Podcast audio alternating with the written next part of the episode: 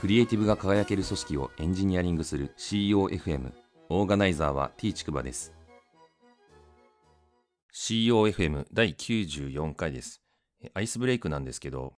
本日ですね恵比寿駅周辺を、まあ、散歩してたんですけどそしたらですねカウンターをまあ囲んだ居酒屋があってですねでそれパッて見たらですね非常に満席でびっくりしましたね。多分人数的にはですね、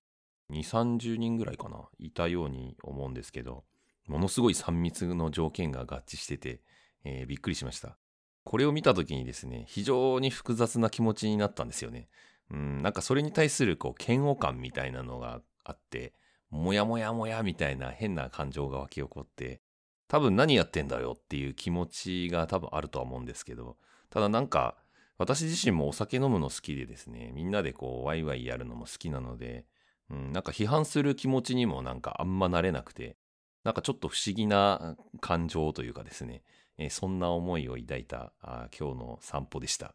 本日の配信テーマなんですけど、 think globally, act locally っていう話をしたいと思います。えー、これ意味なんですけど、日本語のですね、ウィキペディアはないんですけど、英語のウィキペディアがあって、シンクグローバルとかアクトグローバルっていうふうにも言われるみたいですね。で、意味としてはですね、地球規模で考え、足元から行動せよっていう訳が当てられています。これ Google であの検索するとですね、この訳語が引っかかってきますね。これはあの国連が提唱する SDGs の考え方も非常に近いかなっていうふうに思っているんですけど、まあ、要はですね、持続可能性みたいなところですね。でそういうまあ社会を考えたときに、結構今行動変容が求められている時代だなっていうふうに思います。まあ、このコロナ禍においてはですね、非常にまあ分かりやすいとは思うんですけど、そういう観点でですね、まあ、環境問題とかもですね、地球規模で考えて、まあ、持続可能性をまあ求めるっていうところからですね、自分自身の行動を決めていかないと、安易にですね、自分の行動を決めてしまっては、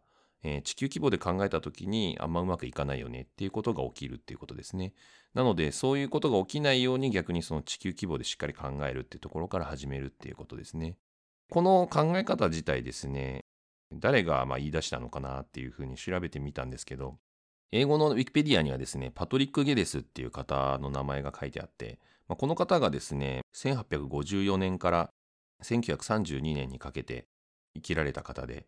生物学者とか植物学者とか教育学者とかですね、まあ、いわゆるゼネラリストっていう形で活躍された方みたいですね。ウィキペディアで調べると、まあ、この方のウィキペディア日本語のものもあるんですけど、まあ、都市づくりですね、まあ、都市計画とか街づくりの分野で活躍された方みたいです。 think globally act locally って言葉が環境の文脈で言われたっていう意味で言うとですね、もうちょっと後の時代の方、これは諸説あるみたいなんですけど、ルネー・デュボスっていう方の名前が出てきますね。この方はですね、1901年から1982年にかけて生きられた方みたいで、アメリカの細菌学者とか病理学者とか、環境法活動家とか人道主義者みたいな、そういう方だそうですね。抗生物質の開発とかにいろいろ従事された方みたいですね。結構昔からこの think globally act locally っていう言葉自体は言われてたみたいなんですけど、この言葉をですね、聞くと思い出す話があって、ファクトフルネスっていう書籍なんですよね。で、ここに書かれてるですね、あの、犯人探し本能っていうですね、まあ、要は何か良くないことが起きたらですね、あいつのせいだみたいな感じで、その人のせいにしがちになるっていう本能のことが書いてあるんですよね。超わかりやすく言うと、安倍政権許すまじみたいな感じでですね、自分の生活がうまくいかないものは何でも安倍政権のせいだみたいな感じに言うっていうことだとは思うんですけど、このですね、犯人探し本能に、まあ、翻弄されてはいけないっていうことで、まあ、具体的なその事例が書いてあるんですよね。でこの著者の方があの大学で講義をしているシーンが描かれていて、これがちょっと面白いんで紹介するんですけど、製薬会社がですね、貧しい人がかかる病気、マラリアとかに対しての研究が不十分だって話を講義の中でこの著者の先生がするんですよね。でそしたら学生がですね、その研究者に一発食らわしてやろうぜっていうふうに言い始めるわけです。まあ、要するにその人のせいにし始めると。じゃあ製薬会社の誰を殴りに行ったらいいんだいっていうことを聞くとですね、取締役にだっていう声があって、じゃあ取締役に一人一人殴ればいいのかって聞くと、いや CEO もだみたいなで、結局最終的にはその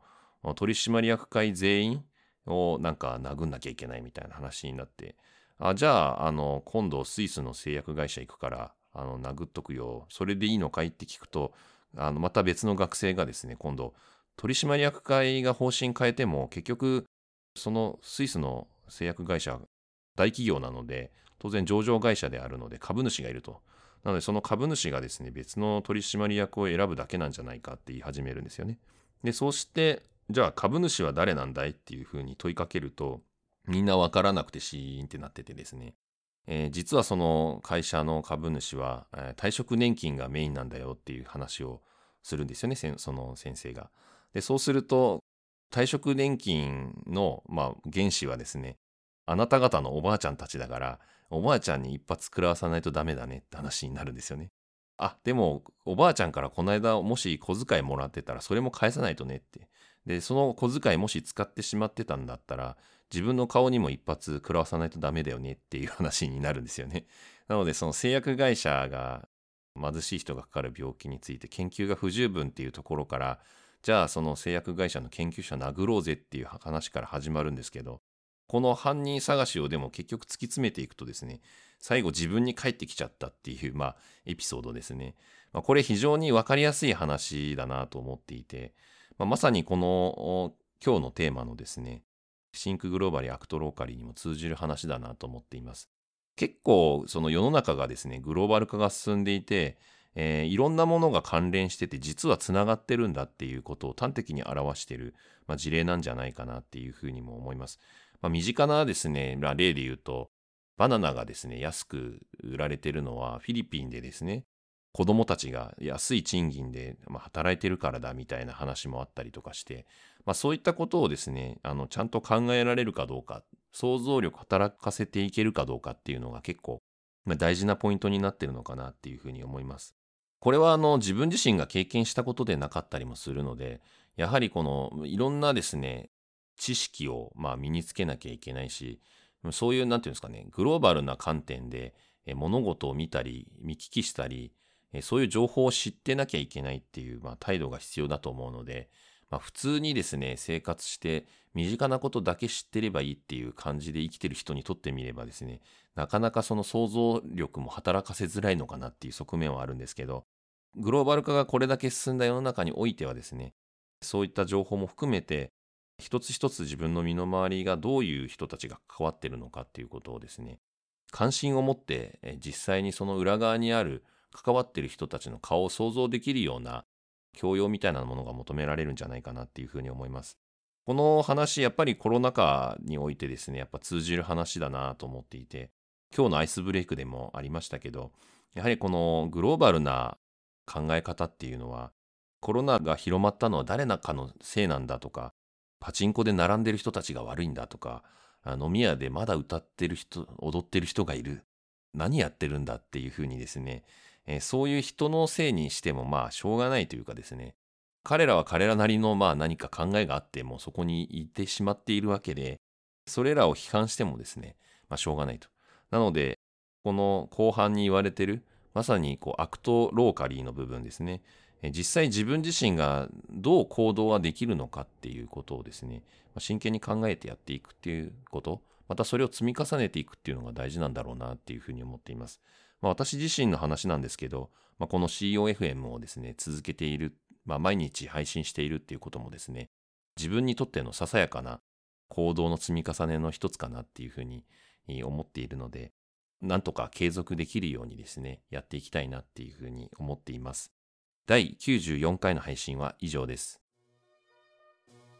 ご意見ご感想などあれば、Twitter アカウント t ちくばまで、ハッシュタグは CEOFM です。